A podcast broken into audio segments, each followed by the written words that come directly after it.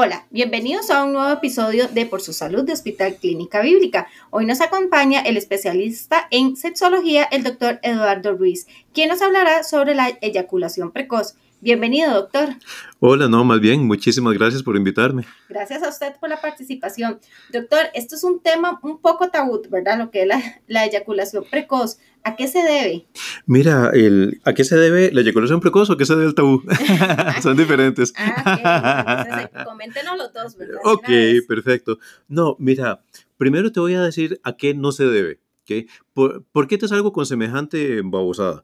Porque este, durante mucho tiempo manejamos una serie de conceptos, incluso en, psicología y en sexología teníamos una visión del origen de la eyaculación precoz que hoy sabemos que estábamos totalmente equivocados. O sea, todavía eh, la, mayor parte de las personas con, con, eyaculación precoz ya se han metido en internet como a 500 páginas, ¿verdad?, en, búsqueda de, de, soluciones para sus problemas y todavía puede ser que se hayan encontrado algunas de estas teorías.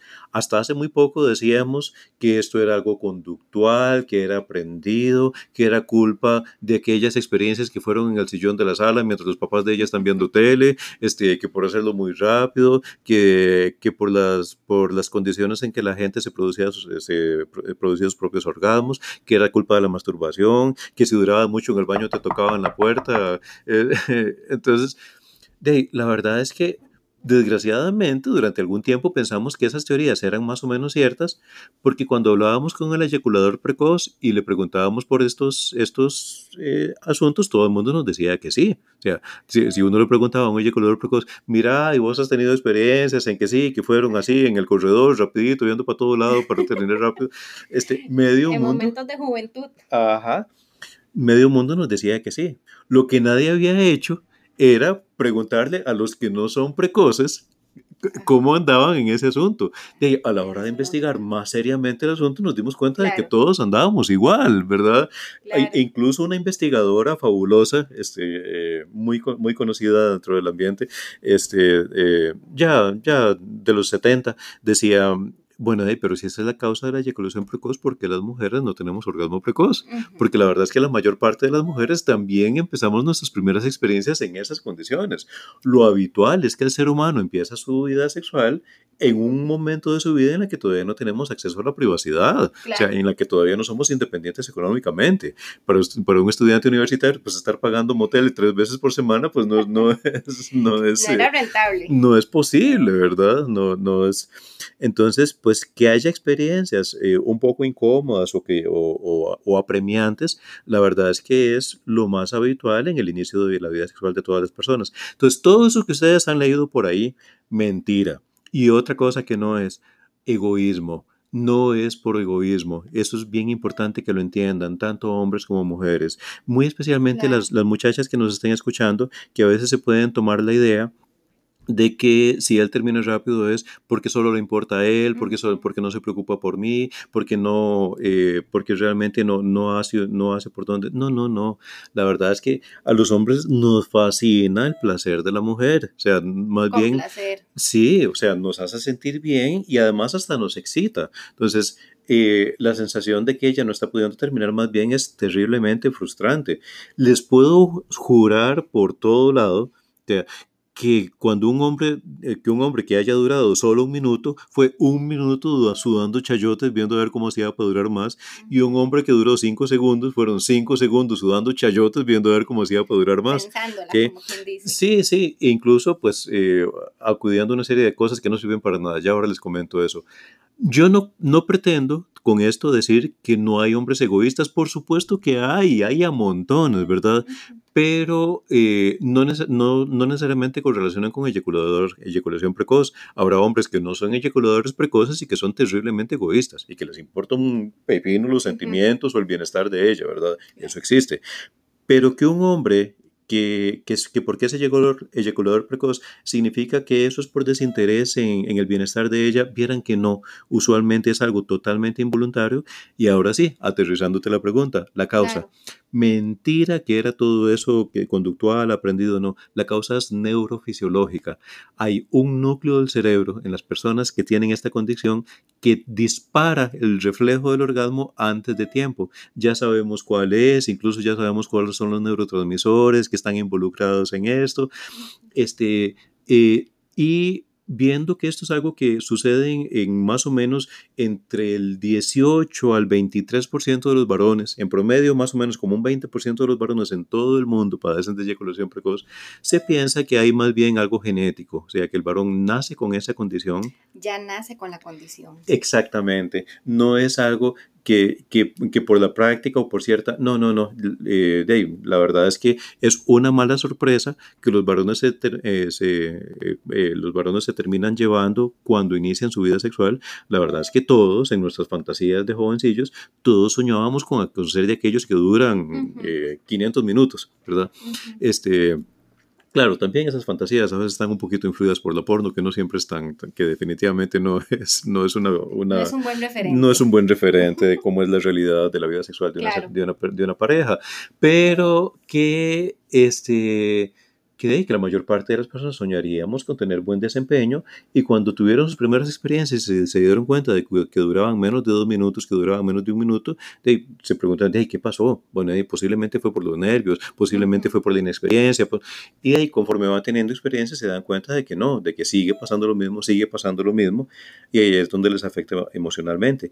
Claro, sí hay un núcleo de cerebro no tiene nada que ver ni con la virilidad, ni con las hormonas, ni con los genitales, ni con el tamaño de sus, órganos, ni con la fortaleza física, nada absolutamente. Es un núcleo del cerebro que tira el reflejo antes de tiempo. Es como un breque que, se dispara antes de tiempo.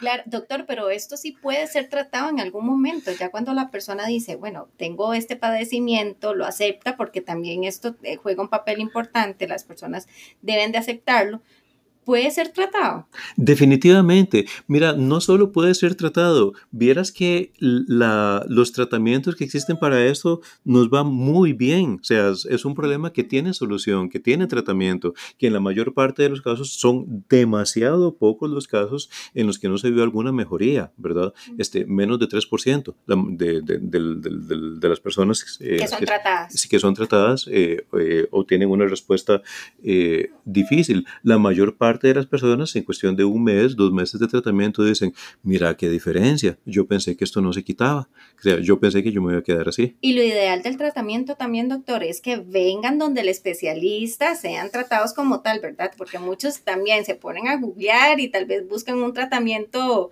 casero, como quien dice. Mira, de hecho, todo el mundo que viene a tratamiento ya ha buscado respuestas por internet y de una vez les cuento un par de cosas.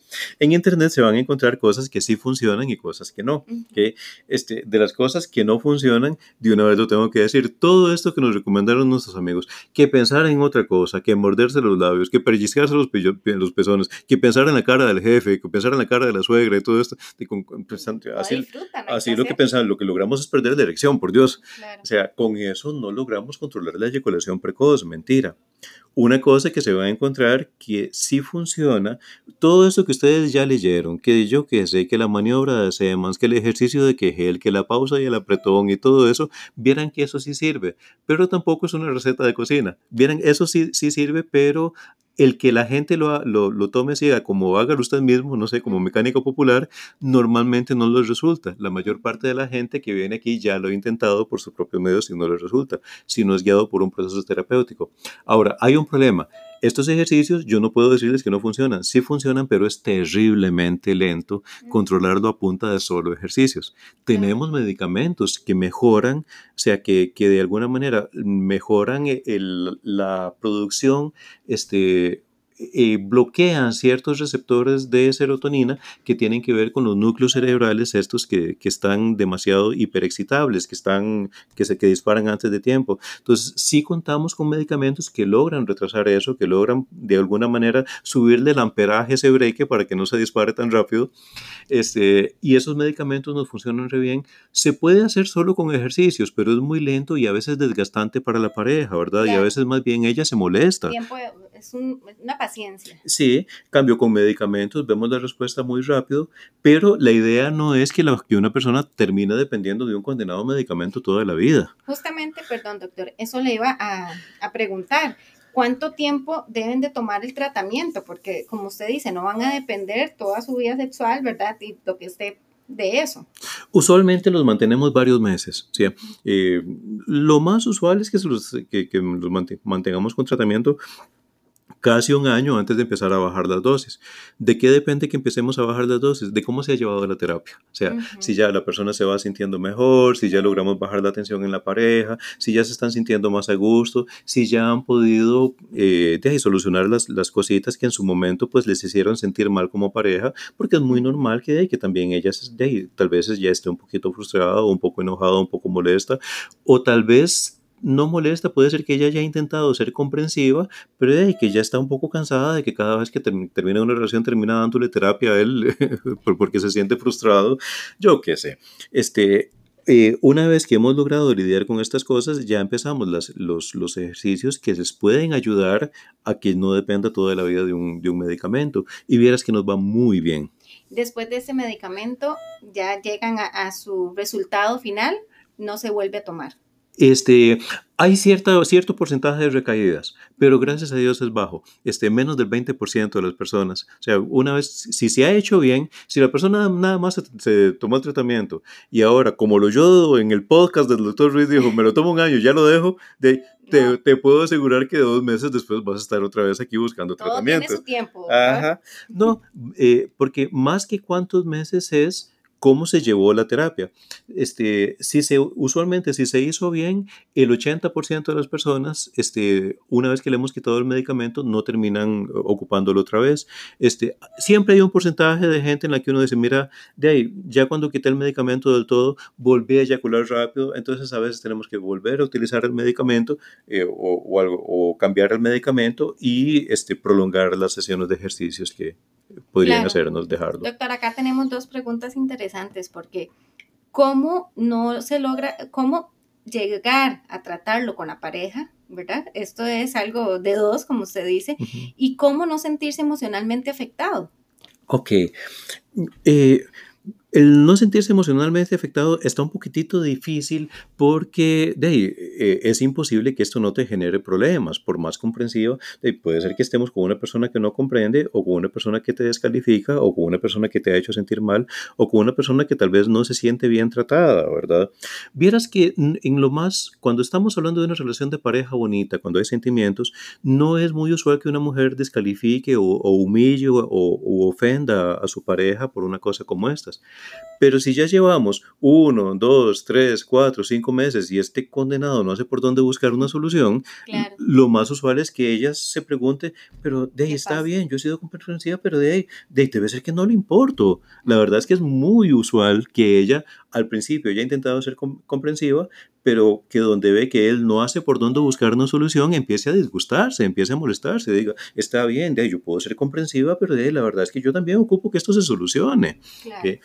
Eh, entonces, eh, a mí me parece curioso que la gente encuentre, le dé pena eh, hacer una consulta, buscar un profesional para esto, a mí me parece, está bien, yo puedo entender que esto puede ser un poco tenso, pero no es más acongojante, no es más tenso estar enfrentando a tu pareja todos los días o todas las semanas a sabiendas, sí, a sabiendas de que realmente no estás pudiendo disfrutar a gusto.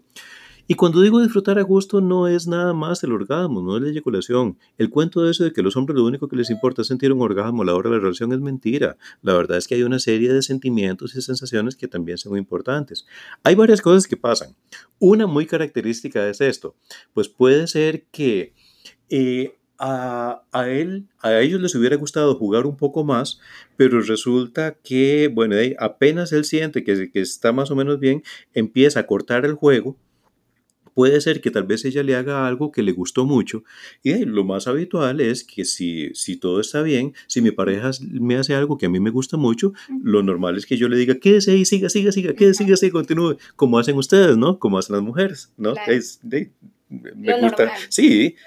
El eyaculador precoz, si lo ves bien, hace todo lo contrario. Apenas ella hace algo que le gusta mucho, inmediatamente le dice, no, no, no, suave, suave, suave, suave, suave. ¿Okay? Y ella, obviamente, con dos efectos. Primero, obviamente, pues corta todo el juego, ¿verdad? Segundo, este, de ella se queda atada de manos porque era de. Entonces, ¿qué le hago? ¿Verdad? Y un, y un tercer efecto, eh, que que toda la riqueza, digamos, de lo que podrían haber compartido se empieza a volver mecánico, se empieza a limitar, no porque él no sea creativo, no porque ella no sea expresiva, no porque no se quieran, no porque no se entiendan, sino porque en ese ánimo de tratar tarde, según él, no arruinar la situación para no, para no terminar rápido, más bien con eso lo que logra es limitar la situación porque entonces todo lo que podrían haber jugado ya no lo están viviendo. Y se limitan ambos. Se limitan ambos porque él pasa toda la relación no pensando en qué más le hago, qué más invento, qué más se me ocurre, sino pensando en tengo que aguantar, tengo que aguantar, tengo que aguantar, tengo que aguantar, tengo que aguantar. Obviamente en esas condiciones no hay fluidez, eh, no, no hay eh, expresividad con la que podamos jugar de una forma natural, bonita, que le haga sentir bien a la pareja o que nos haga crecer como pareja. Claro, doctor, para ir finalizando con el tema, ¿a partir de qué momento podemos decir mi pareja, mi, la persona con la que estoy, sufre de eyaculación precoz? Mira, con solo que termine, con solo que termine rápido, este, eh, con solo que termine rápido y sea lo habitual, ¿okay? este, que yo que sé, que que una persona terminó rápido, pero la mayor parte de las veces no pasa eso, pues es algo que puede pasar ocasionalmente, sobre todo después de periodos de abstinencia largos, ¿no? Este, eh, pero eh, definirlo en términos de tiempo ha costado un poco, pero hoy sabemos que más del 90% de los varones que, que padecen de eyaculación precoz en menos de un minuto ya han terminado que es demasiado poco. Sin embargo, no quisiera que se limitaran a decir, no, si duro más de un minuto significa que no soy eyaculador precoz. No, no, no.